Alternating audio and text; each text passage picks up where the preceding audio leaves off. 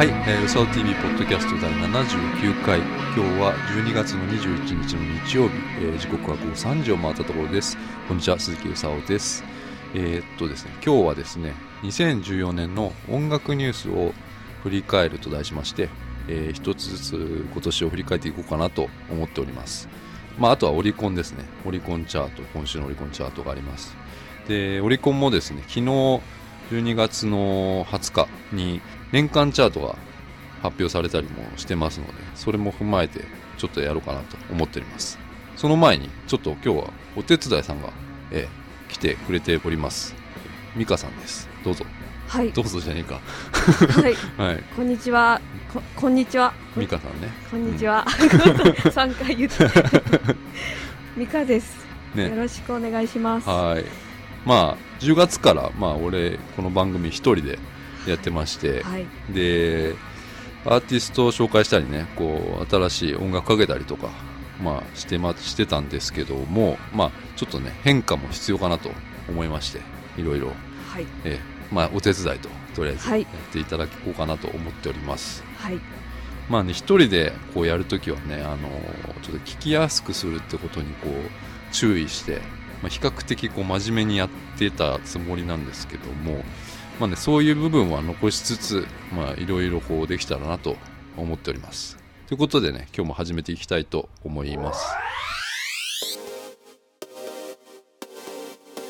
というわけでですね、昨日、まあ、オリコンの年間のセールスチャートが、まあ、シングルもアルバムも発表されたんですけども、はいえーまあ、とにかく、ね、1位からまあ5位までが、まあ、AKB と、はい、で1位から5位までがミリオン。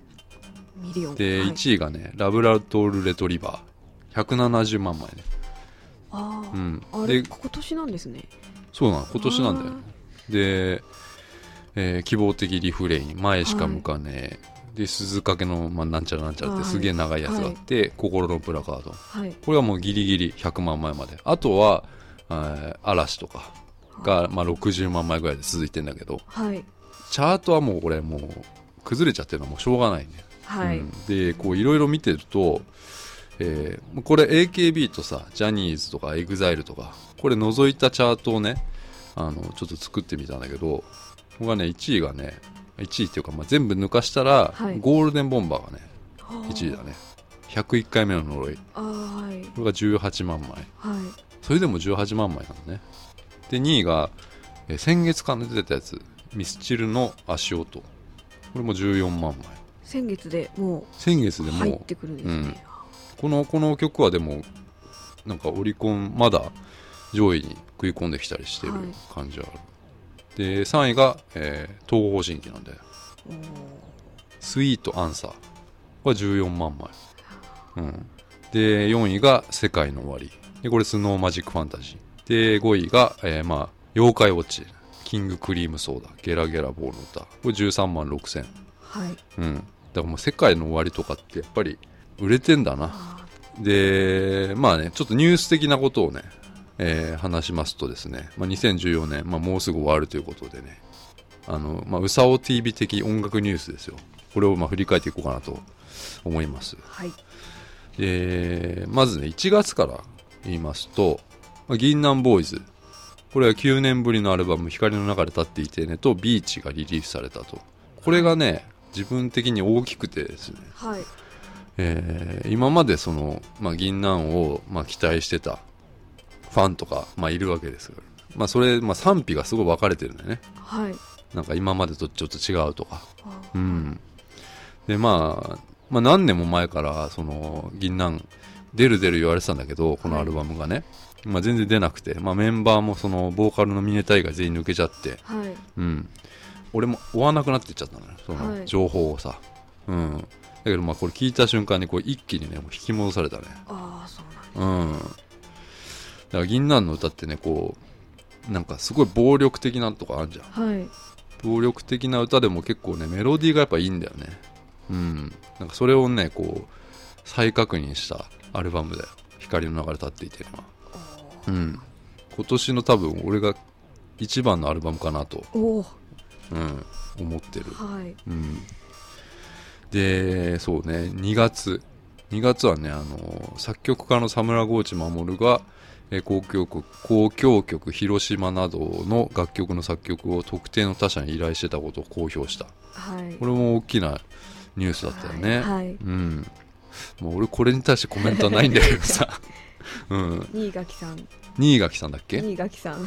あの人が作曲してたんだよね。そうです。であの人今結構メディメディアとか出てるよね、ね、はい。うん、あの人には別に罪ないもんね確かにね。そうですね、うん、次3月。はい、まあ、アナと雪の女王が公開されたと。これはもう、あのレ、レリゴーの歌だよね。はい、今もうサントラもね、もうすぐ100万枚。えー、うん。で、オリコンのあの、アルバムの年間チャート見ても2位かな。うん。で、1位は AKB なんだけど。はい。うん。まあ、紅白もメイジェイ。うん、まあ、メイジェイが出るのかな。と、あれ、ま、松田。松、えー、誰だっけ？神田沙也加。あ、神田沙也加。はい、両方出んの？両方出ますねお、はい、えこれを歌うのかな？そうですね。ああ神田沙也加は別のやつ。はい。でアナと雪の女王のところみたいになるのかな？そうですね。紅白は、はい、去年のあまちゃんみたいな感じのね、ね。はい、うん。でまあちょっと4月ちょっとなくて5月。っていうかねあれなんだよ。今年ってそんなに音楽のニュースがないんだよね、そこまで大きいのは実は。だからなんかが解散したとかっていうのが、はい、最近だとブームが解散したっていうのがあ、れであんまなくて。でまあ5月なんだけどこれはまあ、えー、アスカの逮捕ね、はい、覚醒剤の、えー、土地内容疑者と一緒に逮捕されたと。これはねやっぱ大きかったね、うん、うん、チャゲアス俺も好きだったからさ小学校の時とかさ、はい、うん。アスカどうしちゃったんだろうね今ね。今ねどうしちゃったんですかね。うんで、次6月がね、ワールドカップがありましたと。ええ、でワールドカップとなると、やっぱりあの、椎名林檎とかの歌。はい。うん。あと、ウカスカジとかね、ミスチルとその学 MC がなんか一緒にやってたりするやつ。はい、うん。でもサッカーがこう負けてしまったから、すぐに。そこまで盛り上がらずに終わってしまったんだけど、まあ、NHK とかでサッカーやってる時は結構今もあの椎名林檎の曲はかかってんだけど、はい、うん、まあ音楽とサッカーは結構共通点あるからね。うん。サッカー見てた？見てません。あんなに盛り上がってたのに。うん。すいません。うん。見てないのね。見てないんですよ、ね、そうかそうか。で8月いきますと、まあ、HMV のレコードショップえ渋谷がオープン。これあのうちの番組でも61回に、はい。えー、音楽とファッションで話したんだけど、はい、聞きました、えー、はい、聞いた、はい、お HMV のあのレコード、レコード専門のお店が渋谷にオープンしたっていう、まあ、ニュースなんだけど、買った時にそのレコードね、紙袋とかがすごいおしゃれで、あの白いやつね。はい。HMV って黒とピンクがイメージカラーみたいになってんだけど、はい、なぜかまあ白なんだよね。白と黒でおしゃれな感じで、うん、しっかりした紙で。が、その、えー、買ったらついてくるというか、うん、それに入れられるっていうまあ、その音楽とファッションっていうそういう価値観をこう見ることができたのかなと思います、うん、先週友達の家に行った時に、はい、あのレコードがねいっぱいあるんだよね。やっぱりねあの7インチの岡村ちゃんのねあ。の EP あの昔の小さい LP じゃなくて EP、はい、うん、アウト・ブルーとか、はい、もう全部あの全部あんのよ。もう当時のやつを全部持ってて、はい、それがねすごいねよかったねやっぱり。あの CD とはもう、はい、なんていうか違う趣があってね。うんすごいよかった。見たいですね。うん。紙ジャケでね。紙ジャケ、うん、はい。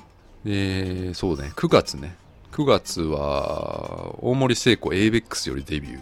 で大森さんね今年はあのー、いろんなメディアに、まあ、取り上げられたりとかもうすごい躍進の年であったと、はい、うんでよくねうちのこうメールをくれる、はい、たりするときにあの大森さんの回から聞いてますっていう人が結構いて。そうなんですね、うん、大森さんかね岡村ちゃんか、うん、あとは秀樹さんが脱退した回からみたいな、はい、そういうのが多かったですよね、うん、9月のね18日かな。で大森聖子さん、まあ、誕生日なんだけど、はい、まあ、その日にあの CD をデビュー、はい、デビューシングル「キュルキュル」を発売したんだけどその時にあの大森聖子生誕祭っていうオールナイトイベントがあって、はい、えそれも言って言ってきた話を何回か忘れちゃったけどしたんだよね、はい、うん、去年の13年の13年に初めて見て大森さんを。その時と比べてやっぱりもう女性のファンがもう格段に増えてて最近も見た時も本当格段にも女性のファンがすごいだから増えたなと思って。うん女の子のファンが。テレビ見ました。ミュージックジャパン。あ出てたね、はい、うん、髪の毛切っちゃってますね。あ切ってたね、はい、うん。まあちょっとピンクにしてたんだけどね、はい、前はね。うん。えー、それでは10月ね。10月は乃木坂46松村さゆり不倫スキャンダル問題、はい、これがねこれがやっぱでかいね、はい、あの世間的にももちろんね飛鳥のその覚醒剤っていうのはもういけないんだけどあのなんかこうアイドルのスキャンダルっていうのが、うん、うん、やっぱり大きくなるね。うん。でもポッドキャストでもこれ69回にスキャンダルと宣伝っていう回をね あのやりましたけどこれ今までね一番暗い回になってしまいましたねあれはね、はい、うん。そうね。まあ不倫だからね。うん。でソニーじゃんソニー、ソニーミュージックなの乃木坂へ、はい、だからすごいコンプライアンスとかめちゃくちゃ厳しいと思うんだ。で先週かなんかに1人また脱退したみたいな卒業みたいなあれクビだよなと思って。うん。えこのこの子はねどうなんだろうね。まだいらっしゃる。まだいると思うよ。うん。けど何かしらのそのペナルティみたいなのはあるのかなとは思うんだけどね、でもう一人の子はねあの、まあ、卒業しちゃった子はねなんだっけな。まあ飲酒だよね。未成年の飲酒かな、はい、うん。でまあクビになっちゃいましたと、うん、そうね。あとはそうだな、まあ、番組的にはやっぱ秀樹さんの脱退だよね。はい。10月か。が大きいかな。うん。まあ、秀樹さんね一番良かったエピソードはあれだよね。矢沢のライブにね 一人で行った話かな、はい、みんなタオル持ってたのに一人だけ持ってないっていうやつで、はい、うん。それかな。うん。まあねあとはまあ年末とかにこう結構さあの離婚だの結婚だのあの紅白に紛れてさ、はい、まあ、解散だの、はい、結構大きなニュースがね毎年じゃないけど出てくることがある、はい、うん。からまあチェックしたいと思っておりますよそうだね。そんな感じかな？うん。以上2014年のニュース音楽ニュースを振り返るでした。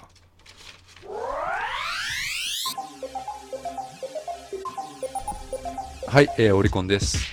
このコーナーは毎週水曜日に更新されるオリコンウィークリーシングルチャートを解析していくコーナーです。はい。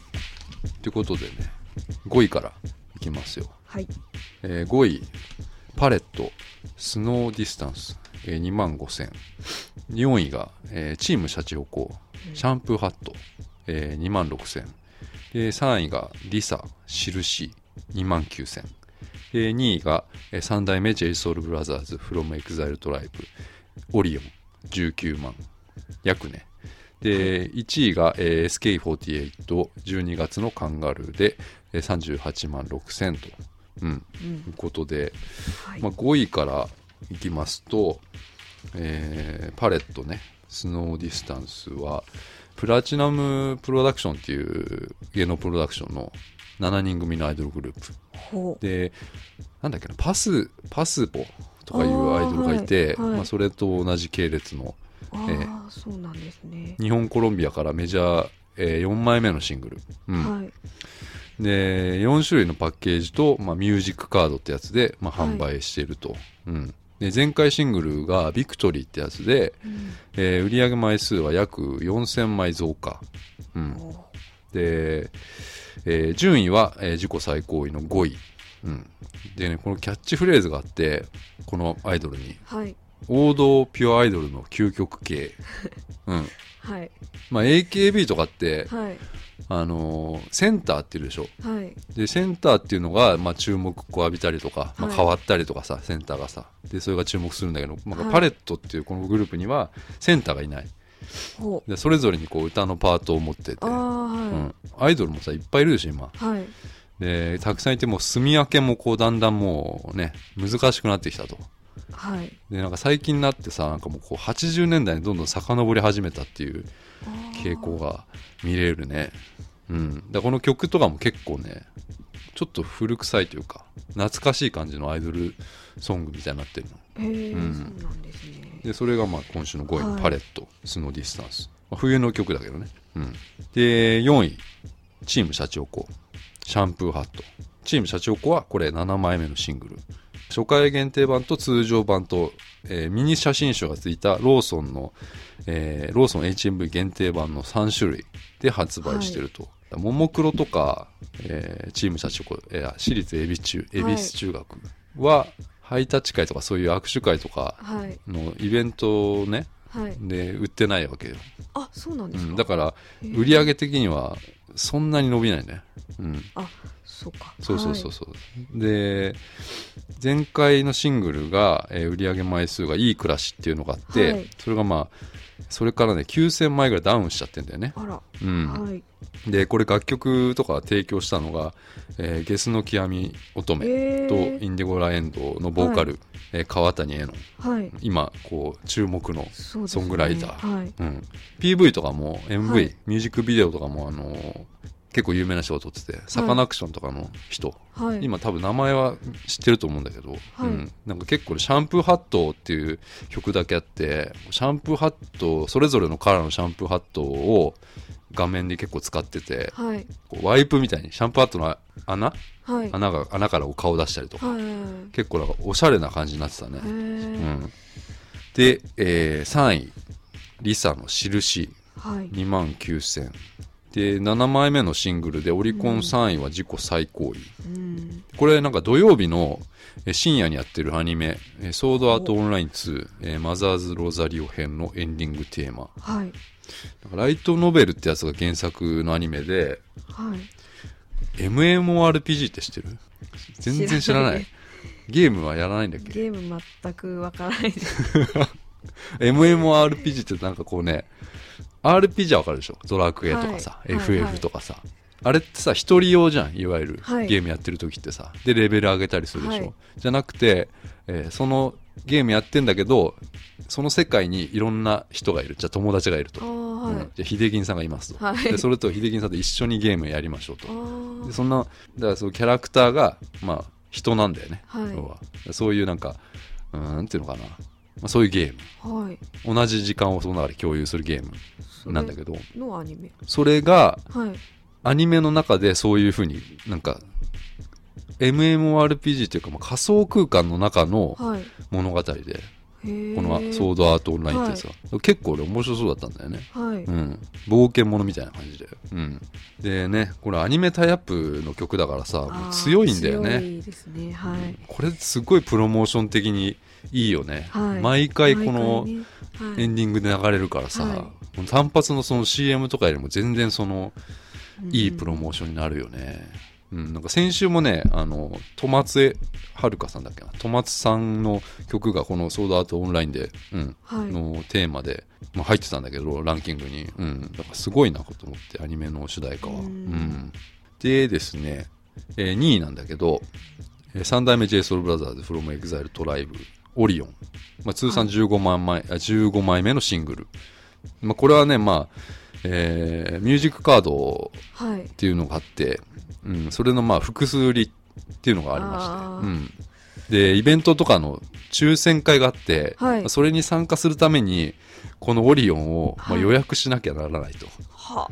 うん、だからまあそれで結構こう稼いだと、稼いだ。うん。まあこの番組でもあの何回も言ってるけど、まあ、はい。エグザイルこの、えー、JSOULBROTHERS か、はい。あの四季の歌ね。はい。春夏秋冬のさ桜流星コスモス。で今回オリオン。オリオン。うん、でもうタイトル当てとかも一応やってたんだけど、はい。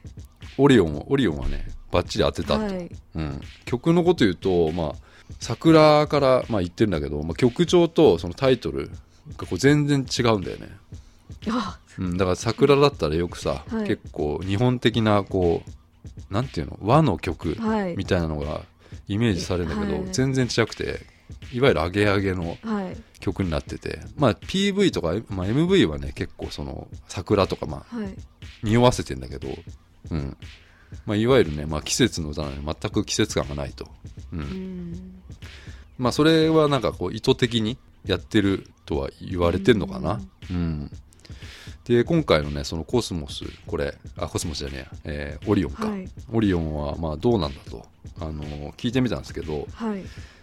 これはねめちゃくちゃパーティーチューンだったね、うん、なんかはい。やっぱバラードとか冬だしさ。はい。もうすぐクリスマスだしさ。ああそうですよね。そっち系かなと思ったんだけど、はい。全然違かったね、うん、でキャッチフレーズも、えー夏大ヒットした流星に続く、えーぶち上げソング、うん、ぶち上げ。ぶち上げで新たな冬の定番になること間違いなしって書いてある。ほかっこいいはかっこいいんだ。うはい。音はすごい、うん、設定があってそのミュージックビデオの、はい。太陽系と、まあ、似た別の惑星系はい。の未来都市で 未来都市のまあクラブみたいなところで、えーみんなが踊りまくってる、客とかもいてね、はい。うん、そういうビデオだった。はい。なんかでも気になったのがね、あのー服とかさはい。もうちょっとこう宇宙的な服を想像してたんだけど、はい。普通の服でうん。人ね、はい。あのーはい。ここのジャケットのとこに、はい。M&M's っていうあのチョコレートの あれが入っててちょっとあそこでちょっとねあれと思っね。て、うん、でダンスとかねやっぱねやっぱすごいね、うん、キレがいいですね、うん、まあねそんな感じなんですけどね、まあ、2位の JSOULBROTHERS、うん、うん。らこれで式が完了しましたと、はい。うん。まあ、次は多分アルバムだろうね、うん。あ、来年のね。来年の。多分。はい。で1位 SK48 はい。12月のカンガルーなんだけどもこれもあれですね。8種類のパッケージと、えーミューモミューモショップの劇場版の1種類で販売、はい。まあ、劇場版っていうのはあの個別の握手会みたいなのが。はい。握手券。個別握手券。だ誰か分かるってことだよね、い。いですね。そうだよね。えお気に入りの人とできるんですか、うんその、はい。それもまあ誰が入ってるのか分かんないだろうけあどそれはいいですね、そうだね。でそれがついてると。はい。はいで、まあ、前回のシングルは不器用対応。で、これはね、あの、初週の売り上げが、えー32万枚。だから、6万枚ぐらい増加したんですけど、はい劇場版のね、出荷枚数によって、初週の出荷枚数によって、はいあの、増減変わってくんだよね。だから、は今回は、その別に曲がどうこうっていうよりも、その劇場版の CD が、たまたままあこの週が多かったと。あだからまあ6万枚プラスになっちゃったのはそのせいがあるのかなと思われると。で、よくね、AKB とかのそのシングルって次の週とか、まあ、例えば1ヶ月後とか、あはい。まあ、まだ10位ぐらい入ってたりするのは、はい。結構その劇場版のその CD に左右されているとはい。ことが多いみたい。はい。うん。で、この12月のカンガルーは、で今までその不動のセンターだった、あの、松井樹里奈と松井玲奈、ダブル松井みたいなはい。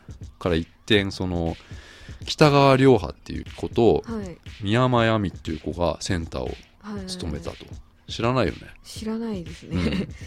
そうなんだよね。だ変わったんだよ、まあね、この曲も何回も聴いてるとすごい頭から離れなくなっちゃって。あ本当ですサビとか。かはい。だからこの秋元先生がさ、あ先生が。うん、この曲気に入ってるみたいで。すああそうなんです、うん、なんかこの12月のカンガルーっていうその単語、あ結構気になあ気になるよね。はいなんかそういうさ気になるなんだろうなっていう気にさせるところとかさね。やっぱうまいよね。はい。実際12月のカンガルーって何なんだろうなと思って 多分ポケットとかそういう意味だよね。ああそっか。かなんか歌詞見るとなんかそのね。ダッフルコートとかはい。そういうのが出てきてたから、多分ポケットにまあ包まれたいみたいなあそういうことを秋元さんが書いてる。乙女だな。乙女ですね、うん。かわいいですね。そうなんだよね。すごいよね。なんだろうな秋元先生ってうん。全部の曲はい。やってるじゃん。はい。でカップリングとかもあんだけど、はい。ものすごい仕事してるなと思って。ううん。ん。すごいんだよ。だからねもう本当にうん。すごいなと思います 今週のオリコンは以上です。はいエンディングです、えー今日はですね2014年のまあもうすぐ終わるということで今年のうさお TV 的音楽ニュースとかまあまあオリコンとかやったりしましたと、うん、でまあ今日美香さんが、えーはい。来てくれました、はい。うん、まあ今年あと2回ここれ入れて2回、はい。7980で2014年は終わりとはい。いうことなんですけども来週はえーっとですねうさお TV 的あの2014年の10曲を、うん。まあ、発表しますので、はい。うん、お楽しみにということではい。エンディングではですねメールが来ておりますので、えー読んでいきたいと思います。じゃあ美香さんこれはい。読んでください。はい。おじゃるさんからです、はい、うさおさんこんばんこはんばんは。寒い冷たい、うん。そして眠い。眠いね。うん。師走に入りますます寒たいですね。うん。